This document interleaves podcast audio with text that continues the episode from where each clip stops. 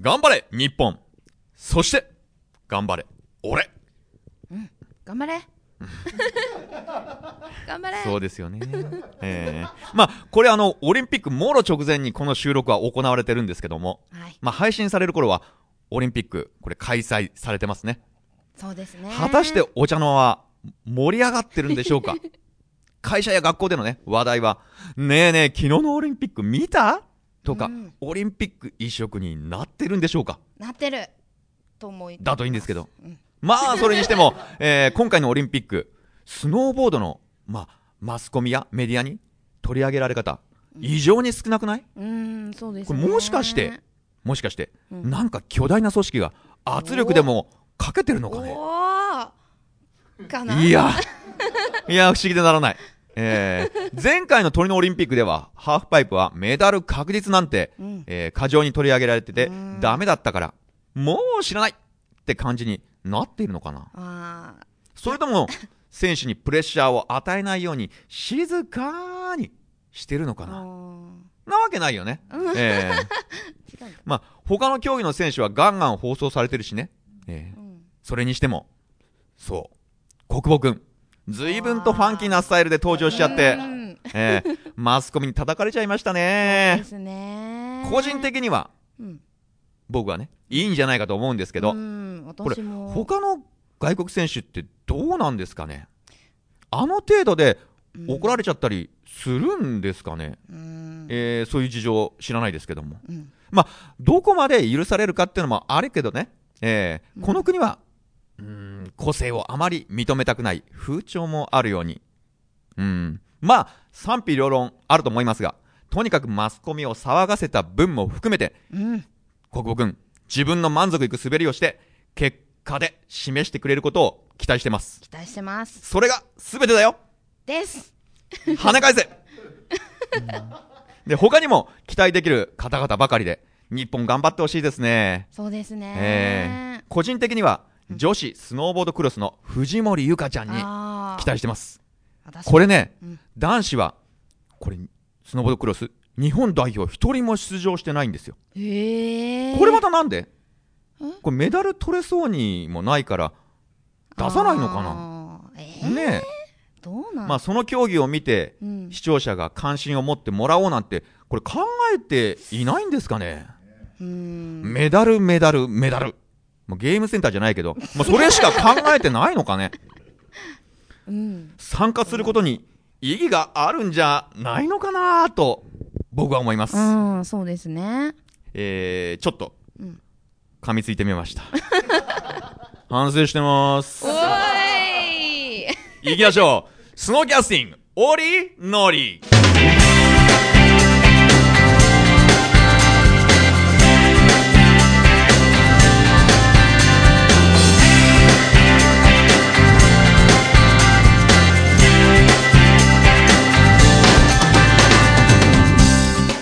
今日も始まりました情報バラエティ風スノーボードトーク番組スノーキャスティングオーリンノリパーソナリティを務めさせていただきますのは最近いろんな人から聞いてます。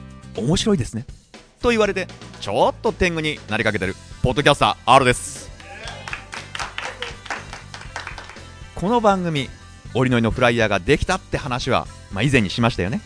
前回の収録日がちょうど出来上がりの日でプロデューサーのクロワッサンが印刷会社に立ち寄りしてこれ収録場所まで持ってくることになっていたんです。まあ少しでも僕らスタッフに早く見せたいって気持ちがあったんだろうね。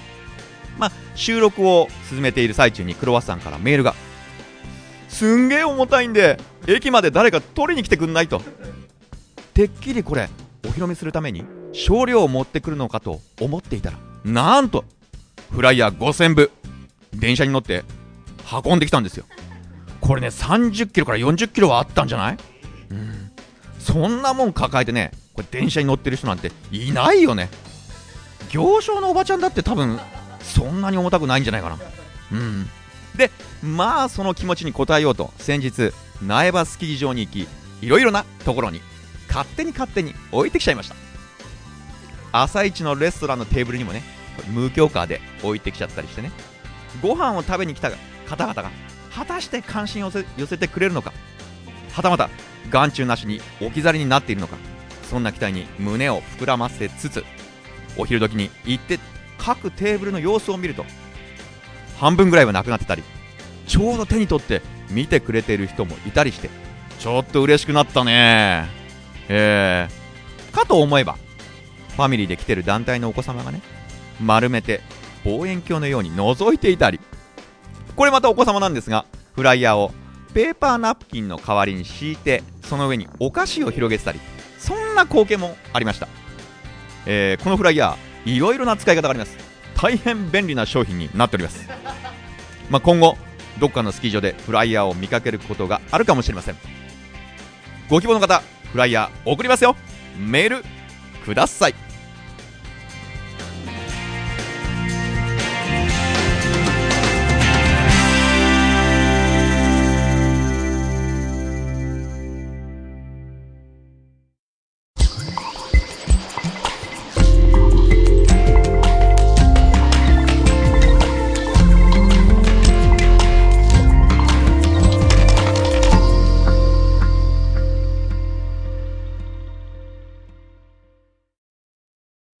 スノーラウンジアールズバー。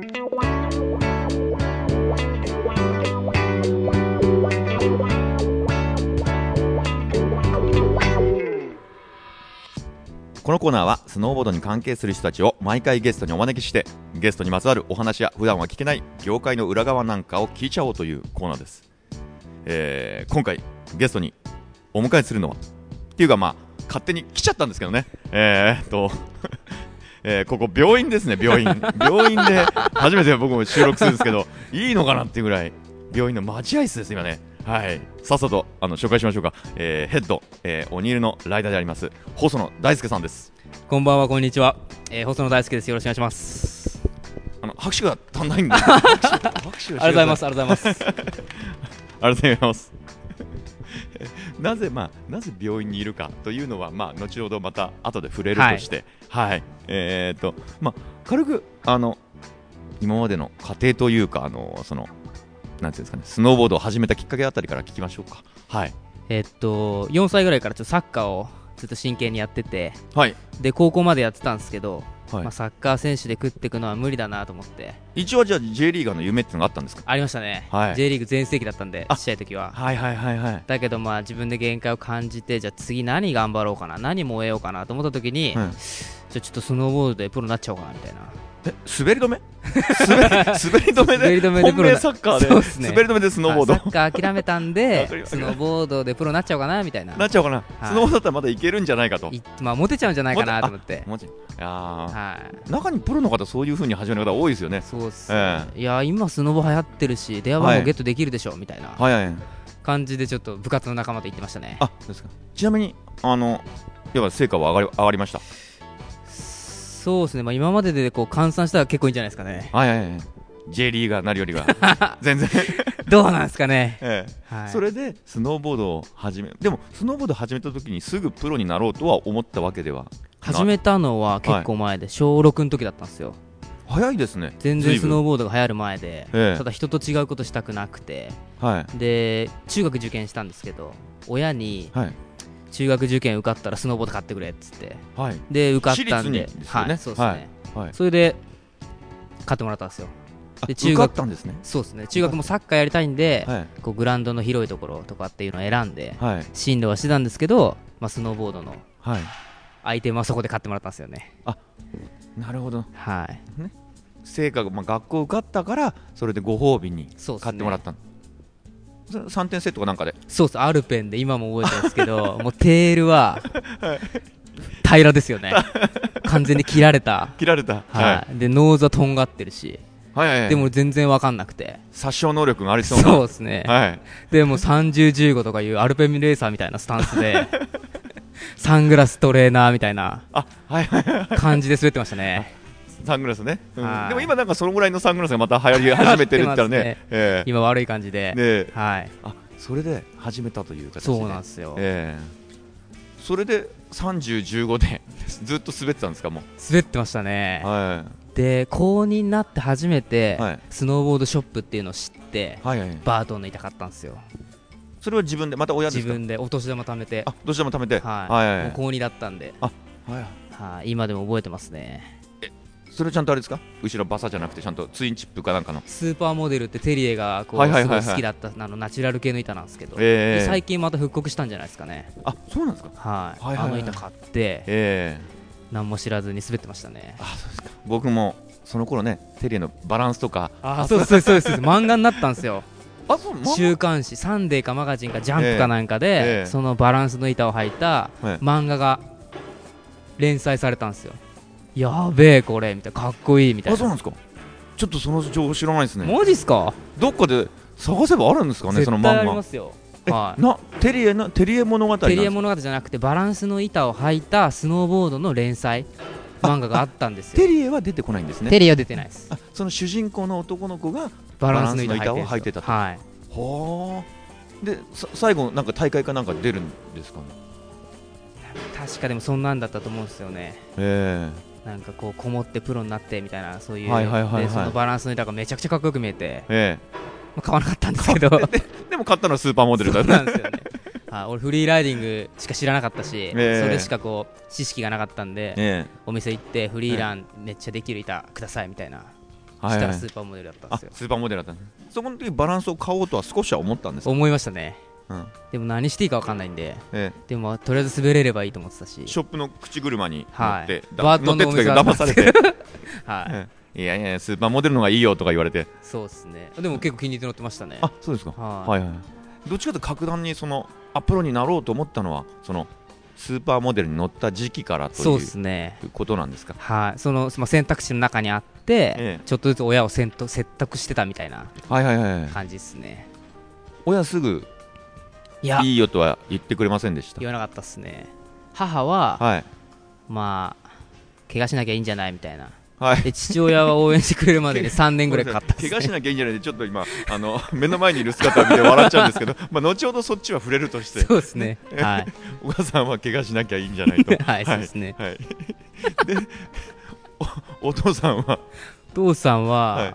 まあ、中高私立入れてもらって、えでまあ、父親がちょっと建築業してるんですけど、えはいまあ、そっちの道に俺も途中で行くなんて言っててはいはい。で急遽スノーボードなんてはいはい。言い始めたんで、はい。最初は何言ってんだみたいな。えで結構説得するのは時間がかかったんですけど、えうん。まあ、言ったはお前滑るもんじゃねえだろ建 てる建て家建てるもんだろうと。そうですね。こうベニヤで滑ってろみたいな。ベニヤですって 本当そんな感じだったんですけど、え。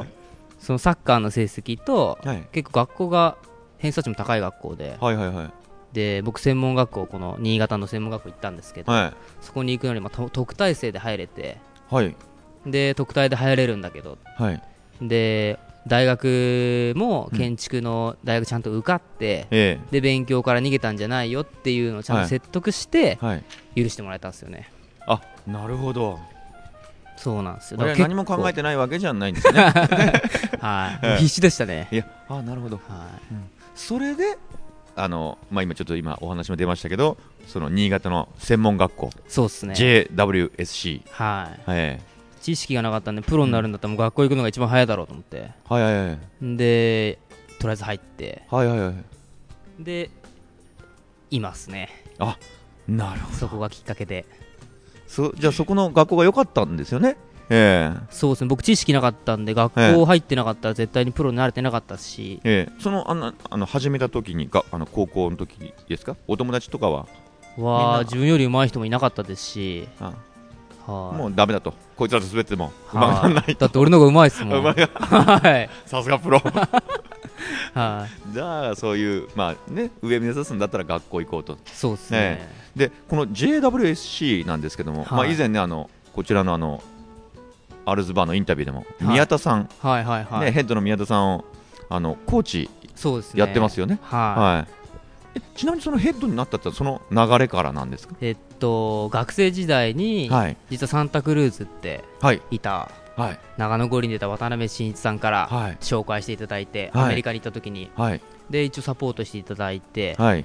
で学校では宮田さんに強化チームではい。ずっとお世話になってプロにしていただいてはい。でもその時はサンタクルーズのスポンサーを2年間受けててえー、で会社が変わるってことで今スポンサーがないんですよねっていうのを宮田さん卒業してから出会ったんですよね外のゲレンデで。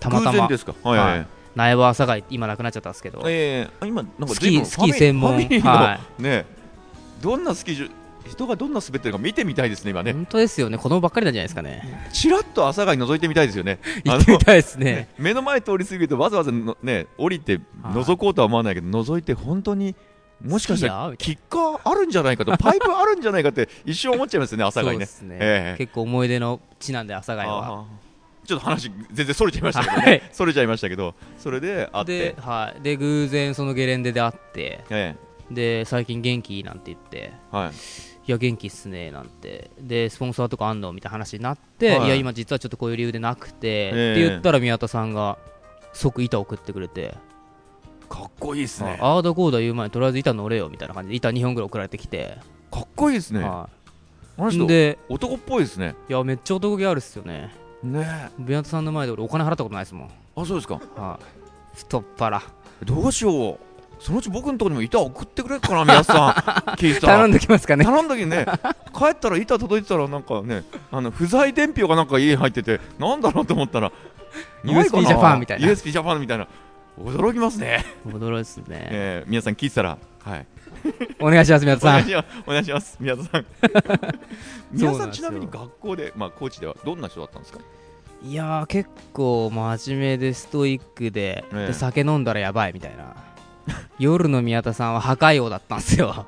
昼と夜の 顔が違くて。ップが。ギャップが。はい、え結構大会とか真面目なんですけど、はい。下ネタとか入ったりとか当時酒飲んだ後、はい。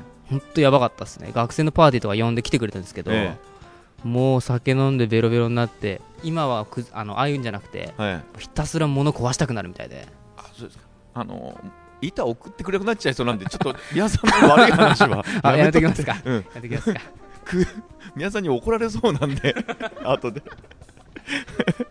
あの JWSC っていうとあの関高秀さんとか。そうですね。はい。あと藤沼至さん。はい。はい、先輩でえ2人の背中見てスノーボード勉強したっすね。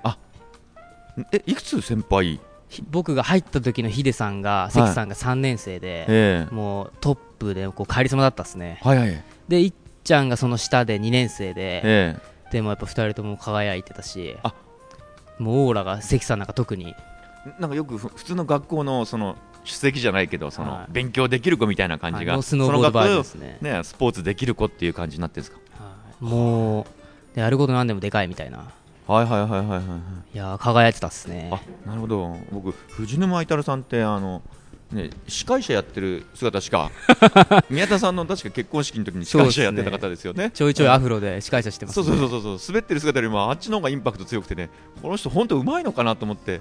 でもマックツイスト飛ばしたらね、ええ。日本でも3本で指に入るんじゃないですか今。あそうですか。はい。今度なんかね大きい大会も出るみたいですもんね。そうですね。この前もプロ戦で2位になったって言ってましたね、ええちょっと調子いいみたいで。そうですはい。ねえそのあの関高秀さん？なんはい、ですけど、あのコンセントプロダクションのボスですよね。そうですね。ええ。ー、と先輩後輩でこう全然話しかけられないぐらいの存在だったんですけど、えはい。まあ、今では同じ、ね、DVD のプロダクションの仲間としてええ。すごいよくしていただいて引っ張ってもらってます、割合いい人に巡り合ってるってはそうですね。巡り合ってますよね。はい。今ええ。ここにいるのもスポンサー関係だったりとかもやっぱ学校関係が大きいですし、え今となってはここありきですね。えそうですね。実はそのこの番組のね今日いないんですけども、はい。番組プロデューサーのクロワッサンはい。この JWSC とも親交があったりね。みたいですね。この関高秀さんともねプロダクション立ち上げの時に少しだけですけどね話をしたことがあるっていう。へえそうなんですよ。これね言っとかないとね後でねうるさいんですよ。自分なんかちょっと業界のつながりをねうんちょこちょこ入れとこうっていう。じゃあクロワッサンさんには僕もお世話になってたんですね。じゃあ。そう。ね、知らないとこでどっかしたら、はい。合ってる可能性はあるかもしれませんけそうどねですね。はい、でそのコンセントプロダクションなんですけどもはい。DVD にもコスノさんね出演されてて。はい。出させていただいてななんますかその時のエピソードが何かってありますか？結構みんな自由奔放で動いててはい。全員集まって撮影とかって本当年に何回かしかないんですけどええ。ただパーティーには必ず全員集合するんですよ、パーティー？はい、試写会とかイベントとか。はもううちのプロダクション他が並んでも間違いなく一番盛り上げますね、試写会楽しいですよね、はい。その自分たちがまず先に見たりするじゃないですか、出来はい上がって、えそうですね。もう絶対俺らが盛り上げなきゃダメでしょみたいな。えはいはいはい。俺らの役目はここでしょって言ってもみんなもうひたすら盛り上げてますね。あなるほど。はい。楽しそうですね。めっちゃ面白いですね。ええ。今日も実はあのコンセントプロダクションのパーティーに来てくれてるギャラリーの方が一あ人ギャラリーの方。はい。ええ。駆けつけてくれて。そうそうそう今ちょっとねあの音声だけわかんないですけど、はい。すごい体の大きい人がそうなんですよ。結構見た目とはね可愛いとこあるんですけどね。あ僕からするとあのガクトのボディーガードみたいな人っていうか、ね、ちょっと怖そうな感じで ね。街だったら話しかけないようなタイプなんですけど 目そらしちゃうような、ねはい。っていうぐらいこうファンの方を魅了できるえ。パーティーマスターコンセントプロダクションですね。はいはいはいはい。ちょっと注目ですね。はい、はい。ぜひぜひ。その DVD のね、まあ、トリックの解説なんかもなんか今シーズントランスワールドとかでやはい。ってますよね、そうですね。最近こう大会でも成績が出てえこう How to とかっていうのに、うん。まあ、向いてる滑りを評価してもらえてるのが理由かどうかはちょっと分かんないんですけど、え結構解説もさせていただいて、うん。で連続のこう How to の写真の方もライダーとして使っていただいたりすることがええ。増えてますね、まあ、あれです嬉しいです。ハウツって、まあ、当然でやることもできなきゃいけないけど説明の仕方とか、はい。そういうのもあるじゃないですか。そういうのを評価していただいてるんだなと嬉しいですね。ああそうですよね。抜けてる人じゃだ抜けてる人じゃって変だけど、そうです何言ってるか分かんなくてなっちゃいますからね、はい。なるほど。ライダーとしてはねすごい大切なところだと思うんで。でもそういうのハウツってどのぐらいで撮影するんですか？一日でたったかたったかやっちゃうんですか？やりますね。トランスの時は、30何トリックを3人で1日で取るっていう。あだから1人同じ技を2本はミスれないみたいな、一発で決めなきゃいけないんですね、はい、1日で限られてるし太陽とかも限られてるじゃないですか,、はいはいはいはい。だから30トリック収録するってすごい大変なんですよ。えー、もう一回はないんですね。ないですね、っていうぐらいのモチベーションでやらないと。ちょっとあれですね。緊張感。かなり、ね。一発勝負で決めなきゃいけないという。はい。自分のミスによってどんどんね後が遅れてしまうというか。そうですね、ハウトゥーなのに9とか10とかありましたからね、全方向、えだそれをハウおいや やる人、はい、ストーレートエアからっていうぐらいこう難しい難易度トリックまで全部収録したえやつを3全部で人で 36?32 32トリックぐらいだったのかな。トリックですよね、はストレートからですよね。い、で解説は32で全よく点まで行きますよね。点までもっとありそうな気がするんですけどね。全方向入れるとそれぐらいで収まるんですよ。いや収まります、4方向で、ええ。僕からするとまずインディーから始まってインディーテールだとか ステールフィッシュだとかとてもじゃないですけど点なんかいかないんですけどね。でも収まるんですよ。収まるんですか、はい。うん。途中なんかはしょってないですか？はしょってるとこもあるんですけど その間寄り切りじゃないですか。ええ。さすがにスイッチバック10とかなかなかできる人いないんであれなんですけど、えでも結構バックフリップもあったしアンダーフリップもあったし、おー。30何トリックだったと思いますね180の次セブンとかにいきなり飛んじゃうとかそんなことないそんなことないそんなことはないですね。でそれもライダーは3人だったんですけど解説は僕が全部やらせていただいて大変だったんですけど。解説喋るのは？自分の中で売りっすね。その説明する能力とええ。かポイントをつく能力は自分の中ではセールスポイントだと思ってるんで、ええ。あ割合じゃあ任せろっていう感じで。そうですね、ええ。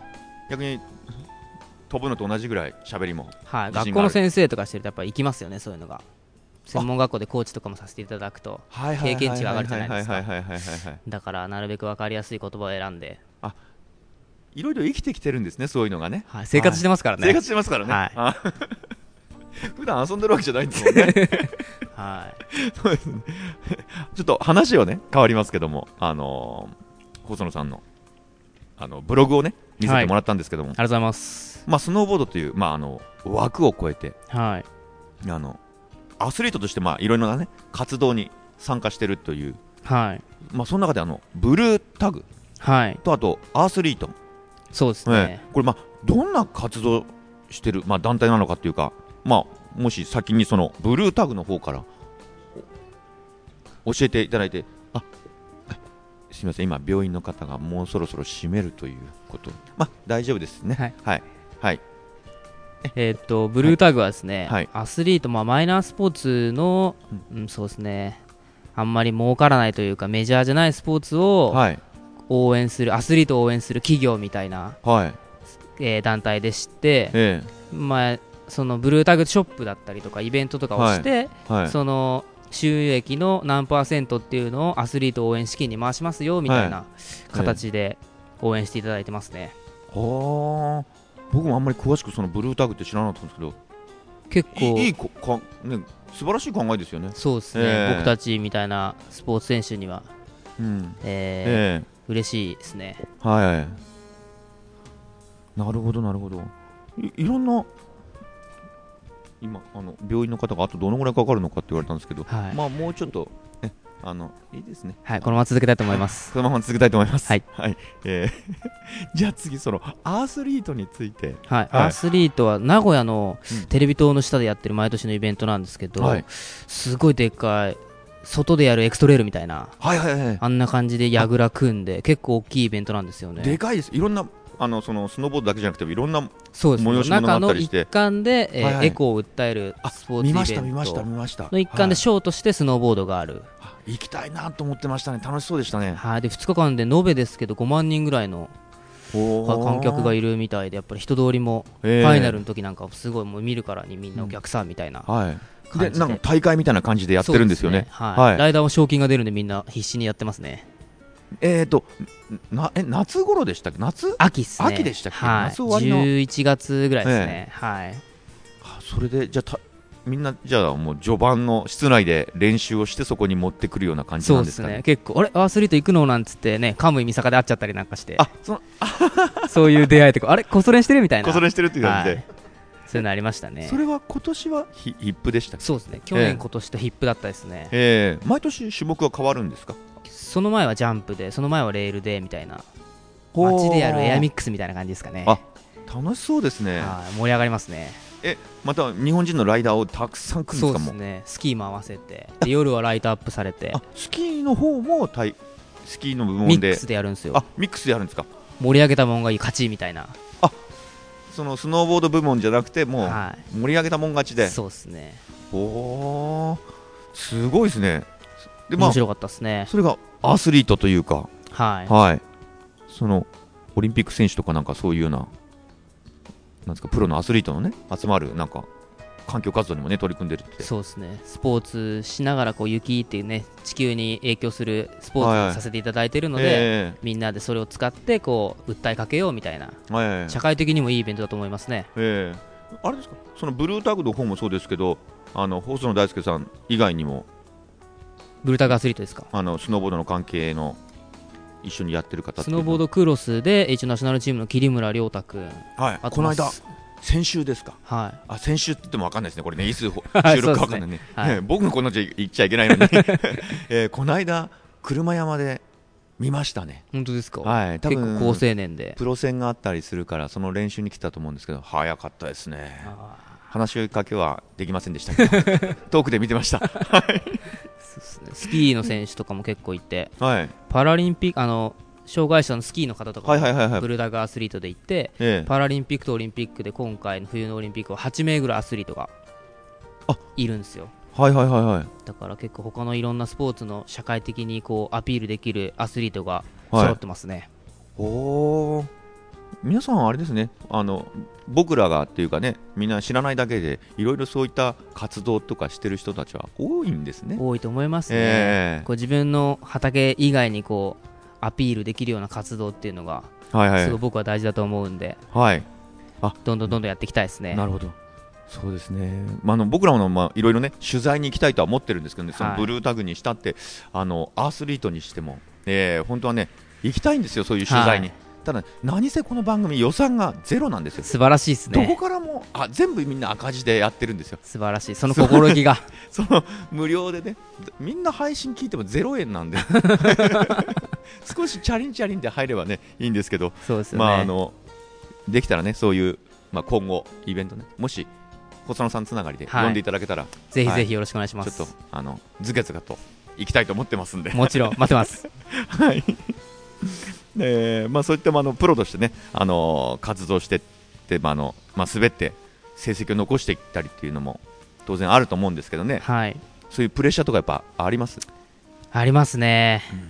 でも、まあ、自分の好きなことやってプレッシャーを感じられるっていうのはね、幸せなことだと思うんで。ええ。いつもあれですか、毎毎年、さここ何年かは、どういうふうなスケジュールでややってるんですか、えええー。日本は、ふはい。えー冬のシーズン、まあ、撮影大会回ってでええ。夏はニュージーランドに行って、ええ。で今年は秋にアメリカに行くっていうはいはいはいはいはい、シーズン頭アメリカに行くっていうローテーションだったですね。ええ。あじゃあ大体、その冬のシーズンは日本に来てというはい。形で大会回ったりとかして、それ以外は海外の方にとそいうう形で、ですね、はい。はい。雪のない時は。じゃあ、大体もう一年中、スノーボードをしてるというか、夏は味わってないですね。はいはいはい。はい。じゃあ、他にはもう、サッカーなんてもう全然、サッカーは秋とか。あたまにやるんですか？たまにフットサル。そのブルータグでフットサルやったりとか。あそうです。ブル、ね、ブログに書いてありましたよね、はい。あれが最初、ブルータグって見たときにあの、えフットサルチームの名前っていうか、ね、その みんなで集まった、横文字だからぽいっすよね。そうですね、なんかサッカーチームには、フットサルチームにあってもいいような名前じゃないですか、そうですブルーねタグみたいな、はい。はい、あじゃあ、そこでやったりっていう形で、はい、はい、あなるほど。今、今あのこの収録の最中に病院の電気が消えるという、はい。そうですね、深夜放送ですね深夜放送みたいですね、はい。すごい思わず小声になっちゃいますね。寂しいような感じですよね。仕事始まっちゃいます？で、まあ、今あの年間のそのなんですかサイクルというかねスケジュールを聞いたんですけども、はい。実はあの今最初の冒頭でも言いましたけども実はここ病院でね、はい。えーなんで病院に来てるかっていうと実はね、あのー目の前にいる細野大輔さんちょっと痛々しい姿なんですよね。入院中ですね。入院中なんですよね、はい。これはあの、まあ、聞いてる方、あのー細野大輔さんのブログをね見ていただければわかると思うんですけども。はい。今日は術後5日目ですね。あ術後いつがはい。5日目。はい。ちゃんと言えてないですね。三はい、3回手術の2回目の術後5日目ですね。ちなみに、えー、と何をしたん？どんな？怪我をアメリカでですね、はい。こう必死こいて練習してたんですけど、はい。3連キッカーがあって。はいはい。で結構大きいのが3個続いてて。えちなみに何月でしたっけ？それは1月3日っすね。1月3日。今も忘れない1月3日っすね。三が日ですよ。三が日ですね。1はい。月3日。はい。にその3個目の20メートルぐらいですかね。えゲレンデは別に行っても大丈夫ですか、えっとはいえっとコロラドにあるキーストンっていうはい。ゲレンデがあるんですけども、えパークがめっちゃやばい。はいはい。そこでやったんですけど。3連のキッカーですか？はい。でまあ朝からまあ何本かえどのぐらいですか？流してて5メーター7メーター10メーターとか。いや1メーター2メーター3メーターえですかね。ボコジャンですね。まあゼロ1個足りないですけどね。本当は高いもんね。はい、15、18、20ぐらいですかね。の3連と。はい。で、気合い入れて飛んでたんですけど、3発目でちょっと足りなくて、ええ。で、デコっちゃいまして、あそのかまあ角にフラット落ちみたいな感じで、そうですね、ちょっええ。と両端、デコで耐えられなくて、ええ。両膝前十字靭帯を切ってしまうっていう、はいはいはい。交通事故ぐらいしかないんじゃないかって言われてるぐらいのえ怪我をしてしまいまして、ええ。今は治療中でございます。えうわ。ちなみにその、まあ、22メーターですよ。22メーター飛んでフラット落ちした時にはどんなかんどんな感じったら変ですけどい、いやー、まあ、デコだったんですけど、飛んでる瞬間に分かりました？飛んだ瞬間デコだなと思ったっすね。でもわー飛んだ瞬間やばってピ思いましたピヨってやばったんですか？いや届かないと思って途中でなんか技ややね。わ技やったろうと思ってまあ途中でやめたんですか？ねでもそのまま「いやー!」って言いながらデコですね。えはい 完全に。打った瞬間あやばいっていう。そうですね。でも痛さだけが尋常じゃなくて、ええ。膝をひねった感じもなくいわゆるデコった感じのこう転び方だったんですよ。えただ衝撃が半端なくて。えうん起き上がれなかったですね。もうパパトが来たような感じで。はでパッと来る前にはい。もう呼ばれるの嫌で自分で立ったんですよ、パトをね？はい。はい。プライドがあってちょっと。プライドがあってはい。で、頑張って立ったらはい、はい膝ぐらっと外れてうん、でおとなしくパト呼んでくださいって言いました もうダメだと。一回立ったんですね、立ちました、え立ったら、えこう今までにない膝の感覚があってええ。ああもうこれダメだなっつって。はい。で外人に呼ばれ運ばれはい。標高2000か3000ぐらいの高いところでええ。ボードに乗ってボードに乗ってはい、はい。運ばれてきました。うわそ仲間もいたんですか？周りが。そうですね。一緒に行ってた子が2人いてえ見守られながら。えその瞬間をみんな見てるんですか？見てますね。え悲鳴だけ聞こえましたね。えうわその映像があったりとかするんですか？デジカメで映像はあるんですデジカメで映像ある。ビデオじゃないから使えないんですけどね、ええ。ちなみにその映像って自分で見ました？見ました。ええ。けどまあこれでかみたいな感じっすね。あもっとひどいような感じだと思ってたんですか？はえいだからえうん。これで2本切れちゃうの？みたいな。人体を両方。はい。ええそんな感じだったっすね。そうですよね。今なあの目の前であの片方もギブスとねギブスっていうんですか、まあ、あの包帯をしてね、はい。ええ。装具をつけてええ。松葉杖で。松葉杖で、ええ。でもう一本の足も本当は切れてるんですよね。切れてますえねそちらはまた後々手術になるという、こっちの足が支えられるようになったら。なったらというか、はい。はい。同じ手術します。えーちなみにそれで、まあ、あのわかんないですけどその帰ってくる時とかって日本にすぐ帰ってきたんですか？終わっそのややってしまって、そうっすね。うん。日本に帰ってくでも1週間ぐらいえちょっとええ。帰ってこれなくて、ええ。エアチケットの関係とか保険とかの関係で、え2時間何した何してたったら変ですけどび病院で？向いやこうの？もうすぐ退院させられて。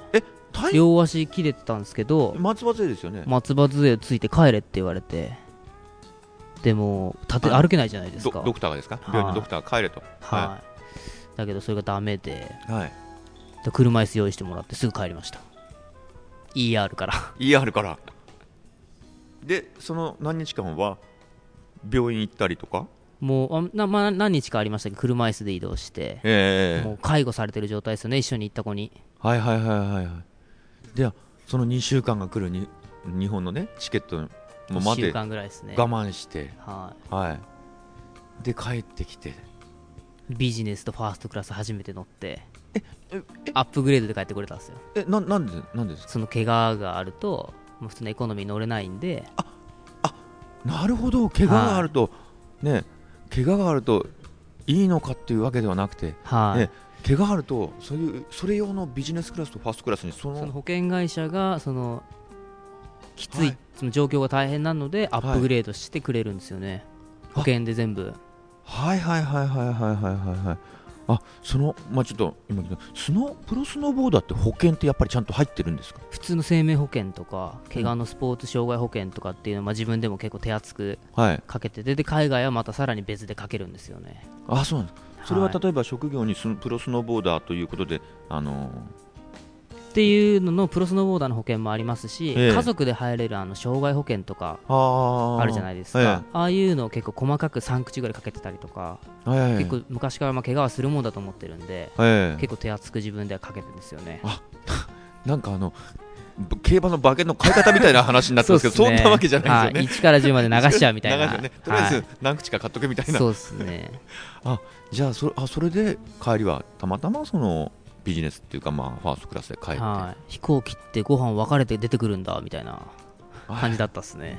できればもっと違う時にそのビジネスとかファーストクラス乗りたかったですね本当ですよね。楽しい時に乗りたかったですよね本当ですよ、ええ。で日本に帰ってきて、はい、ええ。すぐ、まあ、病院の方にというか、そうですね。う、ん、で今に至るみたいな感じですね。どうですかやっぱりその、まあ、今ちょっとシーズン真っ只中真っ只中じゃないですか、はいええで当然あれですよね。いろんな気持ちがあるじゃないですかそのはい、ね、しどうせだったらシーズン終わりだったらまだなんとなく諦めがつくっていうわけじゃないですけど、そうですね、ええ。今年雪が多いっていうね話もいっぱい入ってきますし、ねえ。まさか東京で雪を見るなんて。ええ。もう高校以来ですかね。本当はあれですかアメリカにいつぐらいまでいる予定だったんですか、1月の末までですね。あ4月末まで。2ヶ月予定が1ヶ月で帰ってきちゃったみたいな感じですええ。それでこっち、まあ、日本の方に帰ってきて、ね、はいまああのまあ、撮影とかあと大会とかに。そうですね、うん。今頃はトヨタ行ってた予定でしたし明日からね SBJ も仕事する予定でしたし。そうですよね。はい。ええ。そうかトヨタにね行く予定だったんですよね。はい、ええ。みんなフェリー乗ったよなんてブログ見るとねうんはあって思いますよね、まあ ちょっとショックがねはい。大きいですよね。ええ。はい。ちょっとなんかやっぱりそういうのってあの一般の聞いてる人たちって分かんないじゃないですか。プロってやっぱりいいとこばっかり、あのー楽なんじゃないかとかね。好きなスノーボードできていいんじゃないかっていう面をそういう面ばっかりね見てしまうようなところがあるけど、そうですね、まあ、リスポーツね、選手は全員に、ね、リスク他のスポですよねーツもそうだと思うんですけどね、え毎日リスクに向き合って滑ってますからえね、ええ。でもねなんでしょう。そこから逃げちゃうとそこから上に上がっていかないっていうのがあるから。そうですね、まあ、逃げるのはね、簡単なんでね、ねはい、え1段2段でもね押し上げるためにそうですね。ね、む難しいことっていうかね新しいことにトライしていかなきゃいけないっていうのは。そうですね、新しいことにトライするっていうのが、でもやっぱね、大変ですよね、ね。モチベーションとか。モチベーションね、はい。ええ。いつもちなみにモチベーションどうやってやってます？なんか自分であります？その。いや、やっぱギャラリーとか、はい、まあ普段からこうリフト乗ってる人とかを、まあ、勝手に意識して、えこれ立ったやばいっしょとかえ、うん、こうわーって言われたいっていうモチベーションで、ええやっぱ毎日練習しますよね。リフトしたとか好きなタイプですね好きですね。はいあと、ライバルとかがいたら、意識するやつがいたら、リフト上がってきた位置を確認してジャンプするとか。あその なるほどえ、あれ見た？っていう、こう、見てるの分かってるんですけど、うんまあ、後で聞いてみたりとか。あーちょうどそのライバルがリフトで上がってそのキッカーでも見えるところの位置位置にちょうどインして、そういうのを見せたいっていうモチベーションで、うん本当は怖いけど、いはい、や、朝一からこれ出しちゃおうかな、みたいな。朝一から、今日3本目でこれ出しちゃおうかな、みたいな。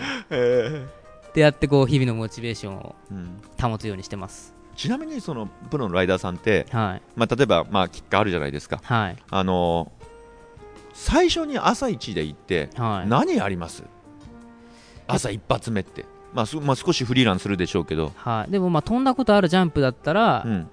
やっぱり自分の多分リズムがみんなはい。あると思いますね。ええ。どなな何リズム？何でリズムつかみ出す？一番僕はフロント3が一番好きで、はいはいはい、はい、まずあ一発目にやってこれでそのジャンプの状況を確認して、ええ。次の練習に入るみたいな。あとやっぱ周りが一番見えるトリックだったりとか。はいはいはいっていうのを心がけてますね、ええ。例えばじゃあそうじゃなくて飛んだことないでかいキッカーとかあるじゃないですか。はそういう時でもいは僕はストレートエアしますねあやっぱ最初様子を見て、はい。ええ。それでまあ抜けの具合だとか、まあ、リップの角度だとかそういうのを見て。そうですね、うん。ストレートエアでこれだったらスピンするときはこれぐらいかなみたいな感じのイメージをして。なるほど。はいえ俺全然わかんないそれ。飛びすぎちゃったとか足んなかったとかそんなことばっかりなんだけど、はいでもまあそれが大事事ですよねええあなるほどね、はい。ええそうかそうかそういうふうにしてね、ええでもその20のそのオーバーのその、はい。怪我をねされた時のきっかけそれは初めてだったの、まあ、飛んだことは？いやずっとスピードチェックだけしてって、えでいけるだろうと思って行ったらいけなかったんですよ、ええ。えやっぱその判断ミスですよね単純に。はいはいはいそうか。これで届くのかっていうのを、ええその判断する能力がただ単に足りなかったんですよねはあはあはははははやっぱそれはちょっと自分でまあベッドの上でもなないでしょうけどすごいーもうパッと目つぶったらその瞬間浮かびますね、はいはいはい今でもあ今でも浮かびます浮かびますね、ええ寝るときに出てきたりとかやっぱりあ全然ありますねやっぱうなされることもうなされるってのは変ですけどあるんじゃないですかね、僕アメリカの1週間本当泣き続けてはい。それももうすぐパッと浮かんできちゃうんで。は結構きつかったっすね精神的にも。い、うん、やっぱそうですよね。プロの方っていろんなほらあの当然スポンサードされてるまあ、スポンサーの方にもあるし、まあ、見てくれてるファンの人たちにもあるし、ね。ええ。当然その自分のためにもあるし、はい、ええ。申し訳ないっていう気持ちもやっぱ大きかったし、うん。単純にもうスノーボードできないなっていう思いが一番強かったんで、ええ。あ今シーズンっていうかなそうですね。なんかねあのちょっとブログにね、はい。あのその前十字靭帯はい。を、切ったら、まあ、引退かななんて。書いてあったんですけどね。ええ。その一緒に行ってた2人スキーヤーなんですけど、はいはい。まあ、前十字靭帯2回お互い切ってて2人とも。はいはい。で元旦に、まあ、はい。2010抱負みたいな話をみんなしてて、はい。で君たちすごいよねっつって。うん。前十字2回も切って今頑張ってるもんねっつって。俺ええ。27でえ今前十字切ったらうん。もう引退するわって言ってたんですよ、えはいはい。でその2日後にはい。しかも両方。まさか自分がね、まさか自分が。えで切ってもうやっぱもう引退っていう言葉ばっかりだったっすね。え復帰する自信もないし両足なんて聞いたことないし、ええ。本当にアメリカの1週間つらかったっすね、ええ。でまあそのアメリカの1週間、まあ、2週間ですか終えて、はい。日本に帰ってきて今あの手術をしてはい。どうですか？心境というかそれは少し変わ今ってきたはというか。結構前向きではい。やっぱ怪我をしてこうたくさんの人に支えてもらってんだなっていう、まあ、メッセージだったり電話だったり、えっていうのをねすごく感じて、はい。い、や引退してる場合じゃねえなって。引はい。退ってやっぱちょっと怪我で理由だと逃げだと思うんですよ。ーはいはい。それで逃げちゃうのは簡単だけどえでも今はこう毎日リハビリに追われて、ええ。こうやることがあるんでーはい。こう逃げ道が逆にないっていうかはい。もう復帰って決めたし、はい。えー怪我する前よりいい体になって帰るって自分で決めたのでえもう今はもう本当毎日1日5時間ぐらいですかねリハビリ。午前午後2時間半2時間半がっちりやってでそれ以外でまあ自分のメニューやってみたいな。ーで今やることがあるんで。リハビリどんなどんなことを？もうなんていうんですかねまずこの足の可動域をキープすることとやっぱ筋肉をつけないともうこの怪我は治らないんで、えもう毎日リハビリ。であと逆側の足も手術するんでそれに向けてえー筋肉をいかにつけるかっていうのが大事で、えーあとは当然元気なところもねなまっちゃうんで、はいはいはいはいはい。ベッドの上ではっはっはっは言いながら腹筋とかやってますね。やってんですか？はい、うあれですよね。そうするとい今他の人いるんですか？は部屋には。あ今個室ですけど。あこいつか。はいもうちょっとしたら大部屋に。大部屋でねそうやって腹筋とかして夫婦母やったらこいつ何やってんだってなっちゃうんですよね。おおいと元気だなお前と。変なビデオ見てんじゃ変ねえか。なビデオ見てんじゃないはか。変なビデオ見てんじゃないか。はい。なんかカサカサ言ってるぞみたいな、うん。毎日じゃないかお前。一日たまに開けろと。バカになっちゃうぞみたいな。まあカサカサになっちゃうとカサカサになっちゃうぞと それじゃないと腹筋やってるんだと。そうですね。なんかベッド揺れてるけど。入れてるとそうですね。ギシギシギシギシ言うんですよね、はい。腹筋やってるわね。あれ女の子来てんのかみたいな、はいそう。誰だ？あれ看護婦さんいる？みたいな。看護師さんいる。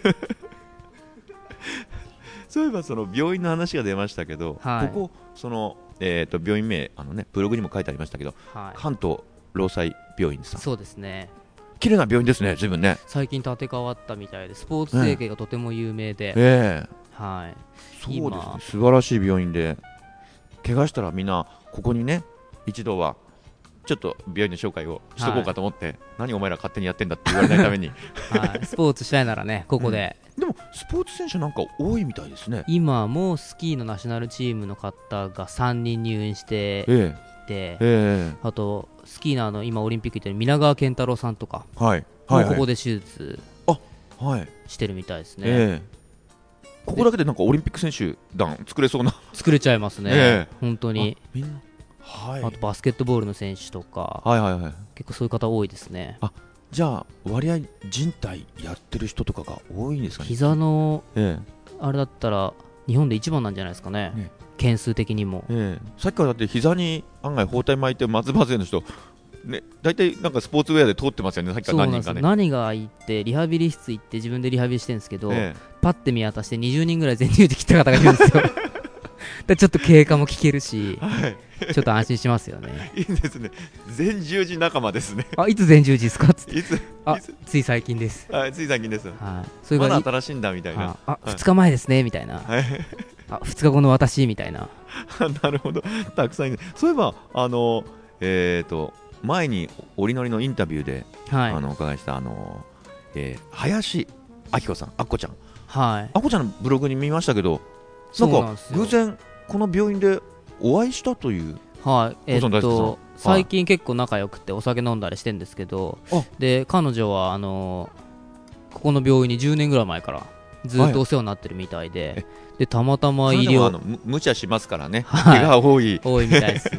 えでなんかこうキネシオテープテーピングですね、ええ。を買いにちょっと来てえはい。まだ入院してんのみたいなメールくれてはい、したら30分後で手術なんだけどみたいな。あちょっと手術の日だったんですね、はいたまたま、ま、たまたま、はで顔だけ出してくれて。い、優しいですね、あオペ室見送られちゃいました、あオペースまで見送る、はい。まるで彼女かのように、両親と林明子ですからね。あ。んた誰やねんみたいな。オペースまで見送ったのが、はい、あれ、おかしいんじゃないかみたいな、はい、でも看護師さんにうん、綺麗な人来てますねなんて言われてちょっと鼻が高かったりなんかして。林明子さん、聞いてますかね、聞いてないかな、内場で聞いてくれてたら、いい話しといたよ。いい話しといたよ。あ、なるほど、なるほど。それは、じゃあこの病院にいると、ね一日いればプロの方とかそういう人に会えそうですね。そうですね。まあそのそんなね目的で来られても困りますけどね。はい、お見舞い持ってきてください。はい。ちちなみにあれですけどその、まあ、長くこのリハビリかかるんでしょうけどね大変ですけど、あの復帰とかそれは大体どのぐらいかかりそうとかってなんとなく一応るもんなんですかね。復帰は11月を目標に。はい今年の11月ははい。はい。で、もちろん、怪我する前よりもいい体を作って、えまあ、今までやっぱ不節制じゃないですけど、えうん。バランスが悪かったりとかしてるんで、えこう今までできなかった技ができるような、1080ができるような体になって、えはい。復帰するっていうのが今の目標なんで、はい。まずはそれを実現したいなと。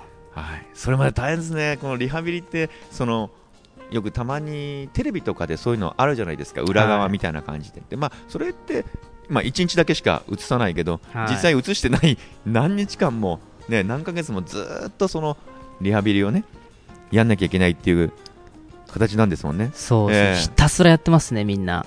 はい。本当に。でもみんなやってるからできるみたいなとこもありますね。そそうかそうか。他のねプロのね人たちもみんなやそのプロじゃないけどそのスポーツ選手もやってるから、はい。まあ自分もやらなくちゃいけない環境にいるみたいな。触発されてはい。我々じゃあそういう考えではいいいい病院行ったら変ですけどもう間違いないですね。ね一人でやるのよりかはねえ本当に。そういう意味ではモチベーションももらえるし、ええ不安なこと多いですけど、やっぱそういうことはすぐ聞けるんで、患者さんに。えはいいいとこだと思います。あなるほどじゃあ今年の11月の11月に復帰を目指してはい。えもうジャンプもしたいつもりでいるんでね。ええあとは恐怖心だけですねえ。恐怖心だけはい。あの僕ね何かこの間テレビでなんか見たんですよはい。えー、とスキーの選手だったんですかね、なんかやっぱり、あのー事故をしてやった時に克服するんだったらはい。同じとこに行って同じ場所に行った時にそこを飛んだ時に、はい脳はそれを克服するっつってましたねへー。どっかのスキーの選手でしたね、へー。あの金メダル取った人なんですけど、まあ、その事故をしてね。ごめんなさい名前が出てこないんですけどね。物覚えは悪くて。はい。その事故したところにもう一度もう選手生命だめだって言われたんですけどそこにもう一度行ってはい。そこをクリアしたときに自分は強くなれると。脳がそれを覚えてくれるっていう話ですけど僕はあの細野さんに何を説明してるんだって話ですけども、ええ。で僕もあの、まだちょっとまあ状態がわかんないですけど、目標は来年の、はい。えーまあ今年の秋ですか、はい。にその11月以降に、ええ。そのアメリカにまた戻って、え滑るっていうのはやっぱちょっと自分の中ではちょっと考えてますね。えなるほど。それまでねずっとはい。ちょっとハート強く、そうですね。え。え気持ちが折れる時ともね多分あると思いますけども、ええ。折れて治ったら強いですからね。そうですね。はい。それで来たらねまたあのーそれし元気なね滑りのあるところをみんなに見せたいというかね。はい。必ず見せますんでよろしくお願いしまあす。いえいえ。あれだな最後ちょっと綺麗になんかまとめましたね。いいですかね。笑いもあって、下ネタもあって、下ネタもあって。いいとこ見せて。いいとこ見せて。はい。はい。なるほど、えーこの細野大輔さんのまあ応援メッセージとかなんかあありましたらね、あのーこのブログのコメントでもいいですし、あのーまあ、おりのりの方のねあの皆さん聞いてる方、はい。あのメッセージをくれてもいいので、はい、なんか最後あの聞いてる方になんかもしメッセージとかあったら、えーっと、そうですね、コメントとかもらえたらすぐ嬉しいですし、きっと僕の折れそうな心も、そういう言葉を聞いたら頑張れると思うんで、うん。えーぜひぜひください。で、今年は滑れてないんですけど、今、DVD ではい、僕の滑り、コンセントプロダクション、アニマルプレイでチェックもできますし、うん。えー経過などはブログとかでまたアップしていきたいんで、もし気になる方はぜひぜひ見てください。うんリハビリブログみたいになってますよね、最近ね。今は。ええ。まあそういう感じで見ながらそのなんでしょうその11月に向けて復帰するまでの、まあ、段階というかね過程が少し分かればそうね。ちょっとね違った意味で面白いんじゃないかっていうね、えぜひぜひ。みんな悩んでる人もいると思うんですけど、えはい。私よりこんなにひどい思いしてる人がいるんだと思ってモチベーションもらって頑張ってほしいですね。ええ。そうあのねこの折り乗りのねスタッフの中にもねはい。すぐね怪我してねちょっと膝がとか、はこケツ打ってとかい。はい。なかなかねすぐにこう折れちゃう人がいるんですよ。仕事が忙しいとかね。そう元気な体あっての仕事ですからね。ね、だからそういうのにね、まあ、めげないで、はいその頑張ってるね、もっとひどい怪我をしてるのに頑張ってる姿を見て、はい。まあ他の人もね、みんな頑張っていただけたらと思いますの怪我をね、踏み台にしてほしいですね。踏み台にしてね、はいうんあのブログ見て、あ細野大輔このライターよりか自分の怪我の方がまだ軽いわ。そうですね。そうそう。そうそう。まだいう幸せだ俺。まだ俺幸せだと。そんな不幸じゃねえっつって。まだ治るわ、はい。彼より早く治るわじゃないけどね、はい。えーそうしながらまた いろんな意味ではい。勇気をつけてね、えーはい。元気を見て、はい。してもらえばと思いますまあ、今日あの病院でもうとっくのとうに面会時間終わってるんですよね。え警備員に3回怒られるっていうね。ね。ええ。なんで病院のその待合室でお前ら何やってるんだっていう貧縮ですけども、はい。ええ忙しい中忙しくはないか。忙しいあリハビリで忙しい中はいいや忙しいです。忙しいですね、はい。えーえーいろいろありがとうございました。本当ありがとうございました。えー楽しかったです。すいません、えー本日のゲストヘッドオニールの、えーライダー細野大輔さんでした。あありがとうございました、りがとうございました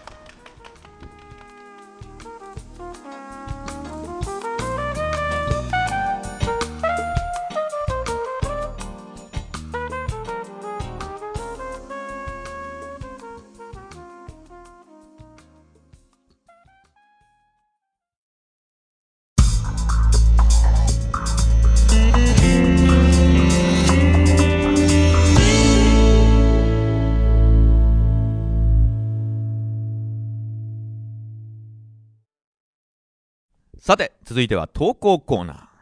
以前メジャーさんをお迎えしたアールズバーのインタビューでも紹介してました。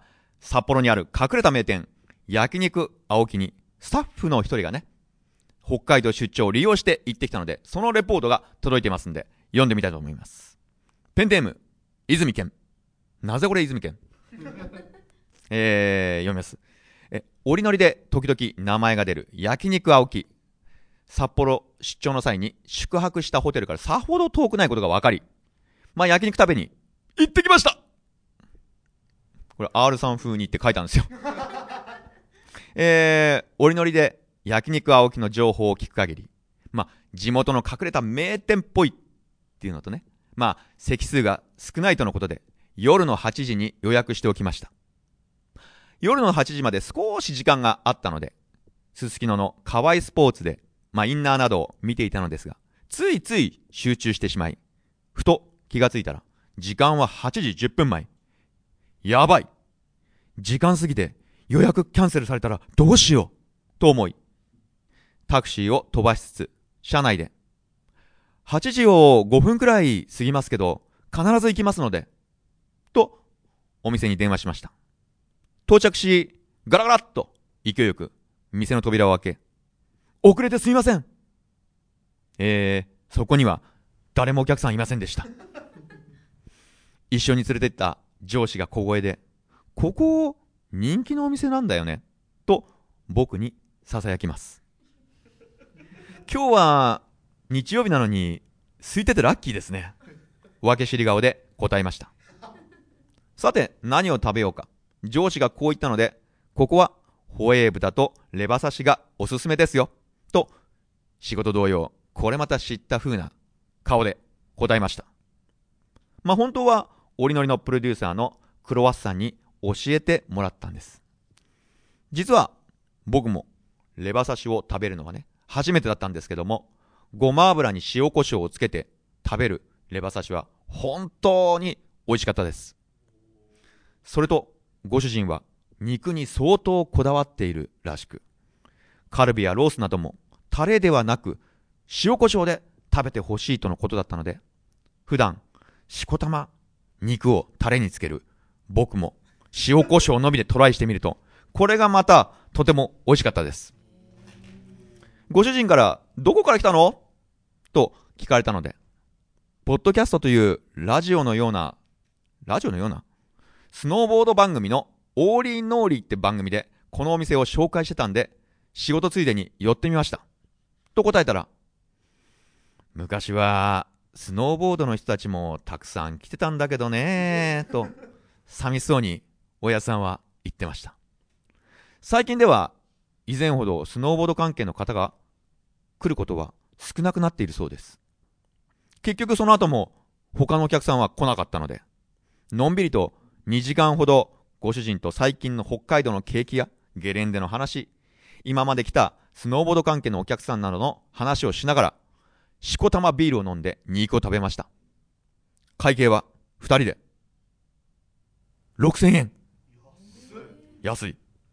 これ何かの間違いかと思って、えー、びっくりしました。安くて。これ美味しくて安くてね、これ僕も上司も大満足です。会計後、紹介してくれた番組の、おいおいさんによろしくね？という言葉を背に店を出ました。うん。ちょっと名前間違ってますね。えー、そんなわけで皆さんも札幌に行った際は、焼肉青木、激しくおすすめですと。こんなレポートなんですが。うーん。これレバ刺しにごま油、塩コショウ。基本じゃね？まあまあね、えー、この札幌の隠れた名店というか、隠れすぎなんじゃね？うん。えー、まあ北海道といえば、ウニ、イクラ、ジンギスカンもいいけれど、札幌に行った際は、ぜひ、焼肉青木、お立ち寄りいただきたいと思います。はい。えー、皆さんもスノーボードに関するエピソードや疑問、質問、イチャモンなど、まあいろんなものありましたらね、番組までお寄せください。メールアドレスは、olnl、アットマーク、olnl.jp です。ホームページや携帯からも投稿できますので、ぜひよろしくお願いします。あ、そうそうそうそう。携帯サイトなんですが、投稿とプレゼントの応募以外に、ニュースも見れるようになりました。えー、これからね、いろいろなところで提携して、ニュースなどを配信していきたいなと考えてますんで、ホームページ、そして携帯サイトの折りのりニュースをぜひチェックよろしくお願いします。ここからは番組の告知です。久々に登場のアシスタントの卵、ダンコ、よろしくです。はい。どうも、皆さんお探せしました。ちゃんと気合入ってるか？大丈夫か？大大丈夫。若干ちょっと風邪気味だったりね。うん。あの、アシスタントの卵、ダンコです。あーなんか一回死亡説まで流れたっていう、あはいーちょっとね、あの、透けてました。透けてましたね。存在感はいが透けてましたね。復帰したんですね。頑張ってください、これから。あ、お願いしします。えー、っとですね、今日はは以前よりお伝えしていた、インタースタイル SBJ のライブレポート、はい。そしてオリンピック裏生中継の詳細をお伝えしたいと思います。うん。裏生っていいね、言葉がね。裏生っていいですよね裏生って。え、いいねあるさん、あの、もちろんこの裏生中継はい。に向けての準備とかもうしてるんですよね？そりゃもう、全然、全、じゃん全然、全全然と届ってないです。危ないですね。マジ？うん。もう、後でまあ、あの、急ピッチでやる予定です。なんですか？急にテンションが 落ちちゃいましたね。ちょっと、あの、現実に戻さないでください。はい。すいません。はい。あの、そもそも、はい。あの、このインタースタイルとか、はい SBJ って何なんですか？そこからですか？うん。まずいですね。すいません、スタッフとしてまずずいですね。これはね、まあ、サプライヤーとバイヤーとの、まあ、展示商談会みたいな感じなんですけども、まあ、うんわかりやすく言うとね、メーカーさんと、まあ、ショップとの、まあ、展示商談会って感じかな？へえ、展示商談会？うん。あうん。うん。分かってねえな。うん。はい。大丈夫、大丈夫。はいなんかあれですよね。関係者以外、立ち入り禁止みたいな感じの感じですよね。うん。あ意味わかんないですね。当たらずとも遠からず。はい。ありがとうございます。はい。で、あの、その、インタースタイルとか、はい。SBJ は基本的に業者やメディアの方しか入れなかったみたいなんですけど、はい。そこに折のりがずかずかと乗り込んでっちゃおうと企んでます。はい。なんか棒読みっぽいですけど。え？え そうですか、はい。そう。でもね、これ、ずかずかって言っても、まだね、これ見せちゃいけないものもたくさんあるから、その辺はね、あの僕ら大人なんでお？気をつけながら、うんまあというかね、配慮をして、まあそういう感じになると思うんですけども、可能な限り最新のアイテムを紹介ね、皆さんに紹介できればと思ってます。はい。そうですね。はいじゃあこの生中継いつするのってことなんですけいどつ、すんの？はい。これが、えっ、と、最終日である2月18日のはい。10時30分ぐらいから断続的にライブ配信するそうですよ。本当か？大丈夫か ?2 月の18日ね、そうです10時半ですね。10時半、昼間の10時半、当たり前ですはい、はあ、そうか。あの、詳しいタイムスケジュールなんかは、折りのりのホームページに書いておきますので、ぜひチェックしてください。はい。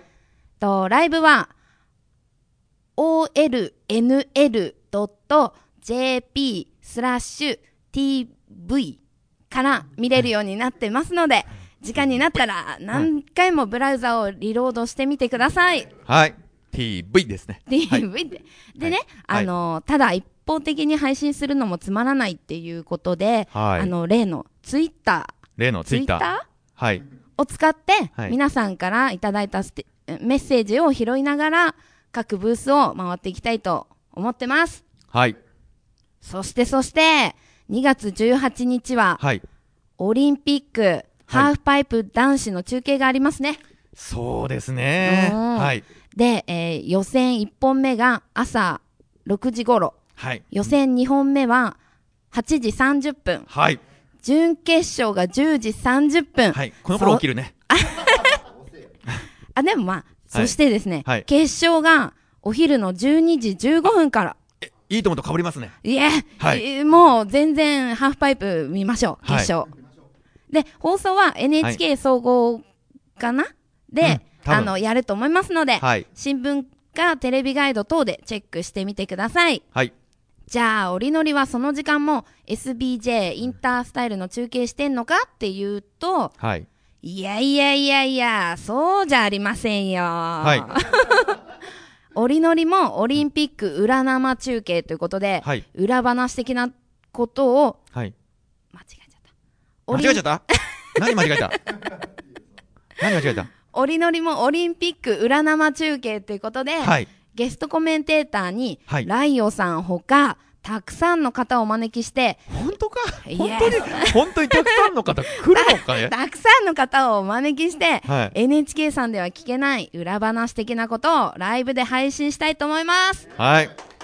イエーイ。はい。多分予選1本目からやるんですよね？いや。きっと。ん？いや決勝からじゃないか？あ、決勝から。早起きしよう。早起き。しろと。早起きしろと今。R さんが。あの罵声が飛んできました。早起きしろと。起きますじゃあ。はい。某、某黒、黒は。はうん。はい。まあ、なので、えっ、と、はい。2月18日、はい。放送は NHK で、はい。そして音を少し小さくして、はい。副音声、いや、副映像として、折りのり、テレビライブをぜひ見てください。はイエーイ。いイエーイ。てか、これって、はい。あるさん何人ぐらい見てるとかわかるんですか？うんわかるみたいですけどね。そういう技術的なことは聞かないで。うん。そうなんだ。はい。これ、目標でも何人ぐらいにしますかね？そうですね。2万人ぐおらーいい 冗談冗談。それそれはねああのまあ本当はね200人ぐらいままあ行きたいなとは思ってますけどまうん。あ平日のね真っ昼間なんでうん。まあ普通の人は当然仕事してるんでねあー。なかなか見られないと思いますので。うん。うーん100人ぐらい？お行ったらいいかな。なと思いますねよっはいしゃー。何頑張りましょう。何何をしちゃったか全然わかんないんですけど 適当に答えてますいやいねやいやいや、やる気満々ってことでね。あそうですねうん。ということで、2月18日は、インタースタイル SBJ のライブリ、ラ SBJ リポート？レポートですよね。SBJ のライブレポート、はい。そしてオリンピック裏生中継とてんこ盛りで行いますので、はい。ぜひ、おりのりのホームページからアクセスしてください。はい。それとですね。あ、まだあるの？あはい。もうまだあります。はい。ビジュアライズイメージさんから連絡がありまして、はい。オリンピック開催中の2月28日までの期間限定で、はい。ウィンターライフ・イン・カナダドキュメンタリー・オブ・スノーボードの映像が1700円でダウンロードできるそうです。イエーイ。えー。えはい。うん。あ、それと、はい。えー国内ライダーが出演しているはい。Way Too High way too high と、はい。雪巡り日本雪山機構はい。を半額で販売しています。おー。おー。これは、おりのりのホームページから、ブログっていうところをクリックすると、ブログのはい。左脇に、はい。Amazon から購入できるバナーが出てますので、はい。そこから、え？はい。いいんですよ。Amazon から購入できるバナーが出てますので、はい。そこからお買い求めいただけると、はい。少しだけおりのりに募金することができちゃいます。少しね。赤字続きだから。赤字続きだなんとかしてんや どげんかせんといかんよね。おー！はまあね、はい。そんな大人の話は置いといて、まだ見てなかったって人はチャンスだと思いますよ。はい。チャンスですね。はい。え、さらっといくんだ。チャンスですよ、うん。はいそのチャンス掴んでください。つか掴んでください。ということではい。番組では皆さんからの情報をお待ちしております。メーカー、ショップ、ライダーの方からの宣伝や告知も OK ですので、何か情報がありましたら、番組のメールアドレス、olnl アットマーク olnnl ドット jp までお送りください。はい。ずいぶん汗だくだよ。終わった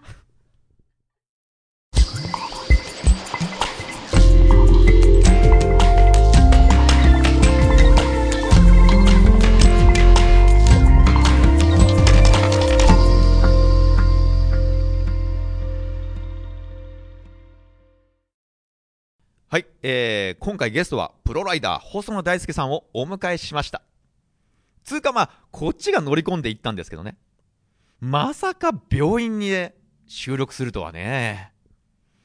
この番組、まあ、どこでもいいんじゃんって感じになってすんごいね、まあ、場所がどんどんエスカレートして怖いんですけど、まあ、そのうちこのライダーさんの手術をねおりのり TV ライブで生中継しようと。グロい映像をね。まあ黒のあいつが言い出すんじゃないかと。僕はとっても心配です。まあね僕が言わせてもらえればそういうんじゃなくてねなんだろう。うーん女性ライダーのご自宅訪問なんて企画でお部屋で収録なんていうこともあると楽しいのになーって思ってみたり。うんないね。えーそれにしてもプロライダーとしてねやっていくってことはまあ楽しいことだけども好きなことだし。まあ隣り合わせでねリスクを抱えながら大変なんだなーと子供ながらに思いました。子供じゃねえって。はい。誰も突っ込めよ。えーはい。えー話は変わりますが、年明けにリアクトマガジンの方とお食事ですね。まあ飲みなんですけども、することを、まあしまして、えーまあ考えてることがね、方向性、向いてる方向が、まあ似ているなんていうところもあり、お互い協力して一緒に頑張っていけたらなぁなんて、まあ飲みは終了したんですけども、まあよかったら、あの、お聞きの方、サイトをね、ご覧になっていただけたらと思います。内容はね、うーんと、まあ、様々なアウトドアスポーツの現場から、ライフスタイルを含めた生の情報や作品を紹介していくサイトで、まあ、現在はね、えー季節柄、ウィンタースポーツがメインになっていますが、どんどん他のアウトドアスポーツの情報も充実していくと思います。検索は、リアクトマガジンだよ。最近、少しずつですが、いろいろなところから声をかけていただき、本当にありがたく思ってます。あざっす。あざっす。これ僕らだけでね、できることなんてのはわずかですけども、いろいろな方々と協力していきながら、スノーボード、そしてウィンタースポーツを盛り上げていきたいと思っております。それにしても、この後、インタースタイル、SBJ の生中継や、オリンピックハーフパイプの裏生中継なんかもあったり、大忙しです。これね、プライベートの域を超えて、仕事がどんどん中途半端になってます。正直、リストラ候補に名前が上がりそうで怖いです。え、まあ、リストラされたら皆さん誰か雇ってください。まあ、そんな中ではありますが、えー、滑りにね、ちょこちょこ行ってます。まあ、オリンピックとはね、規模がシュルシュルシュルっと小さくなりますが、アマチュアの大会も始まっていて、先日、2月の6日土曜日、車山高原スキー場にて、第28回スノーボード選手権関東大会スノーボードクロスにスタッフで一緒に出てきました。ええ実はね、その模様をね、お話ししたいんですけども、これ長くなりそうなんで、次回、ボリュームの13にでもね、えーお話ししようと思います。果たして、スタッフはね、全日本行きのチケット、切符を手に入れることができたのでしょうか。こうご期待。なんかいいね、続き感じで。いやらしい感じだけど。えーそれとそれと、前回言い忘れてましたが、ラブザスのセーブ・ザ・ウィンターの金田由紀子さんからいただいたイロハスとのコラボ T シャツ。応募の締め切りのね日付を言い忘れてました。これホームページでは2月の14日バレンタインに、ね、なっていたんですがえー、これ勝手にね伸ばします。え28日までにしちゃいます。これ僕がねゲットしてきたもんだから、まあ、勝手に僕の独断で決めます。延長決定。なんでまあ欲しい方は2月の28日までに、えー、KURE KURE アットマーク OLNL.jp まで必要事項を明記の上ご応募ください。またまた例の彼コロスケさん。みんなね応募しないと彼に当たっちゃうんでしょうか。ね。ストップザコロスケ。ね。抽選楽しみですね。はい。えー番組では皆さんからの投稿をお待ちしております。番組へのご意見やご感想リスナーの皆さんのエピソードなどどんなことでも受け付けておりますので気軽に気軽に送ってください。それでは2月の18日早起きして「おりのり TV ライブ」でお会いしましょう。ではまたね